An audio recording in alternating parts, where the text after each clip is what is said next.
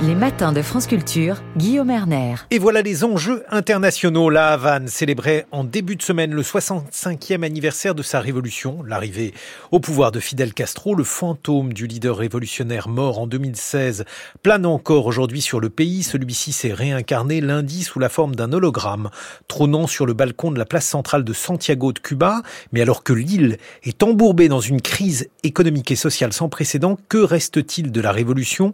Bonjour Blandine Destremo. Bonjour Guillaume Erner. Vous êtes sociologue, directrice de recherche au CNRS. Vous avez travaillé sur le phénomène du vieillissement à Cuba auquel vous avez consacré votre dernier ouvrage.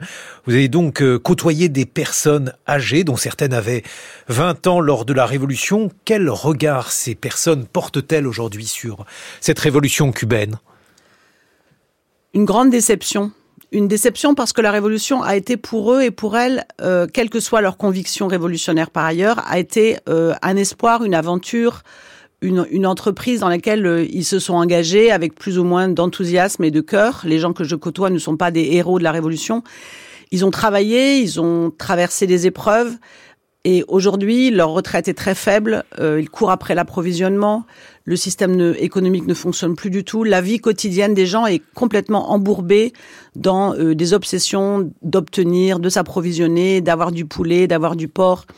Les échanges que j'ai avec eux euh, quand je suis en France également montrent qu'ils ne pensent qu'à ça en fait. Tous les échanges sont pris par il n'y a pas eu de coupure d'électricité. Aujourd'hui, on a eu du porc pour Noël. Ça devient une obsession qui euh, de l'avis de la génération plus jeune que je côtoie également, euh, noie en quelque sorte les oppositions politiques ou les critiques que les gens puissent, pourraient avoir à l'égard du système.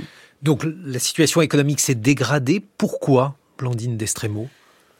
La situation économique se, dégrade euh, depuis euh, surtout le Covid, puisqu'il y a eu des espoirs d'ouverture avec la visite de Barack Obama, euh, l'ouverture à l'entrepreneuriat, l'ouverture au marché. beaucoup d'entrepreneurs, beaucoup de jeunes en fait, ou de la génération qu'on appelle jeunes, mais qui sont pas forcément très jeunes, veulent entreprendre, veulent pouvoir diriger leur vie, ne pas être fonctionnaires, ne pas être nécessairement salariés de l'État. Donc il y avait des espoirs d'ouverture. Le Covid a mis un arrêt euh, en particulier au tourisme et à la circulation des médecins cubains, ce qui est leurs deux principales sources euh, de revenus en devises.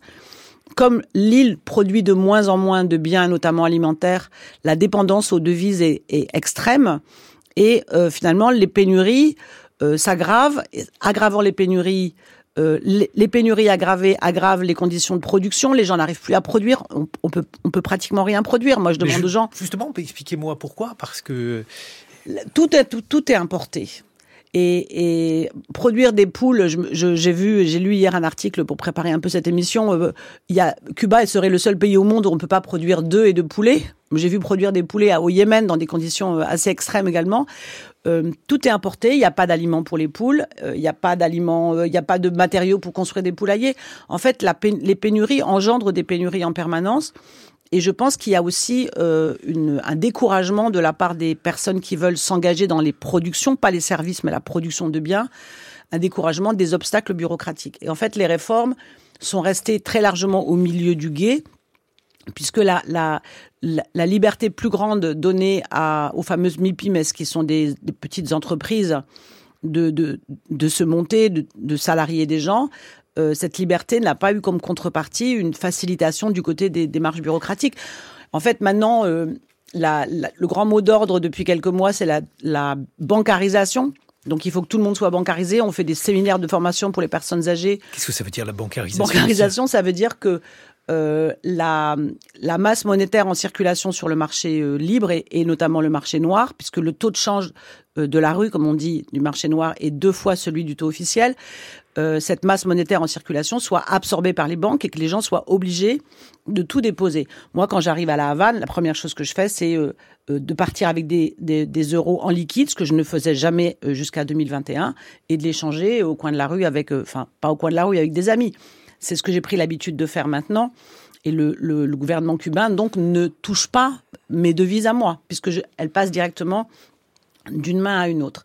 Donc la bancarisation, c'est d'arriver à capter toutes ces devises-là euh, pour les mettre dans le circuit d'importation. Mais bien entendu, les gens qui arrivent avec des devises euh, ne sont pas du tout favorables à changer leur devise à un taux euh, de moitié inférieur. Bon, j'imagine que les relations avec l'ancien bloc communiste, avec ce qu'il en reste, je ne sais pas d'ailleurs comment le définir maintenant, eh bien tout cela a fait en sorte que la situation économique de Cuba a encore empiré. Certainement, mais cette crise-là des années 90, qu'on appelle la période spéciale, elle est maintenant euh, ancienne, elle a plus de 30 ans.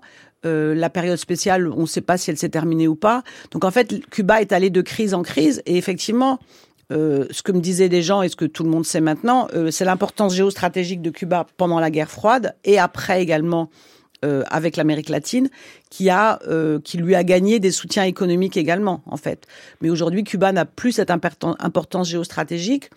Euh, il y a des pays, bien entendu, qui sont présents. La France y est assez présente.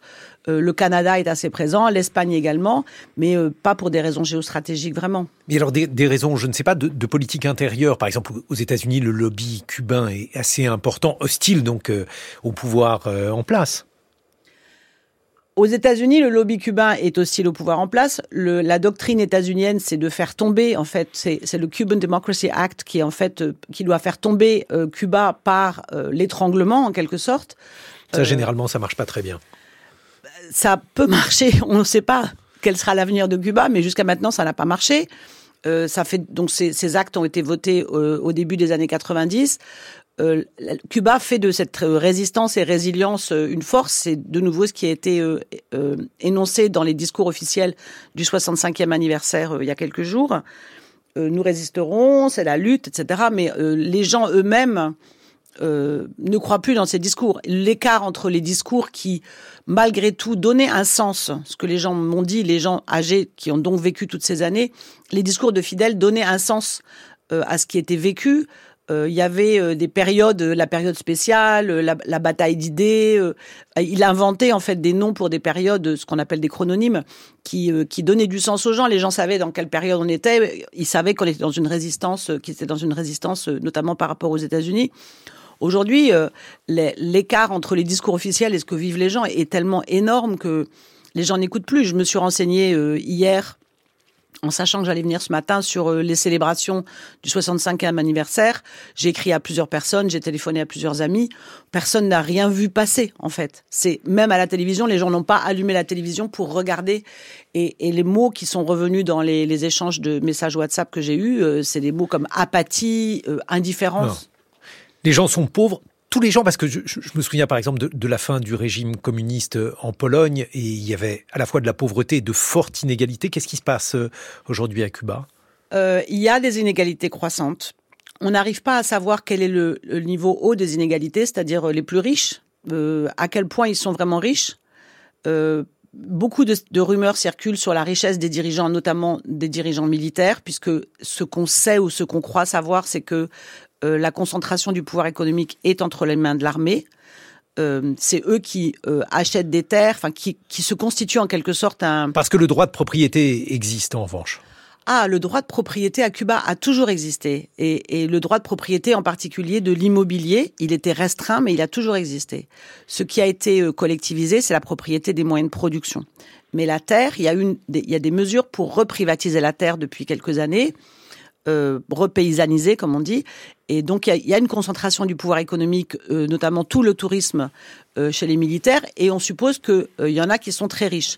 Ce que moi, je constate plutôt, puisque je fréquente pas beaucoup ces gens-là, c'est plutôt un appauvrissement énorme en particulier des personnes âgées, c'est celle que, qui m'intéresse, mais, mais pour, pour cette émission, c'est aussi celles qui ont traversé toute la révolution. Et leur, leur, pension de retraite est devenue, euh, enfin, la, valeur des pensions de retraite est devenue très très faible et les difficultés d'approvisionnement qui coûtent de longues heures de file d'attente à tout le monde euh, pèsent plus bien sûr sur les personnes âgées qui doivent attendre 3, 4, 5 heures parfois pour obtenir euh, de quoi manger.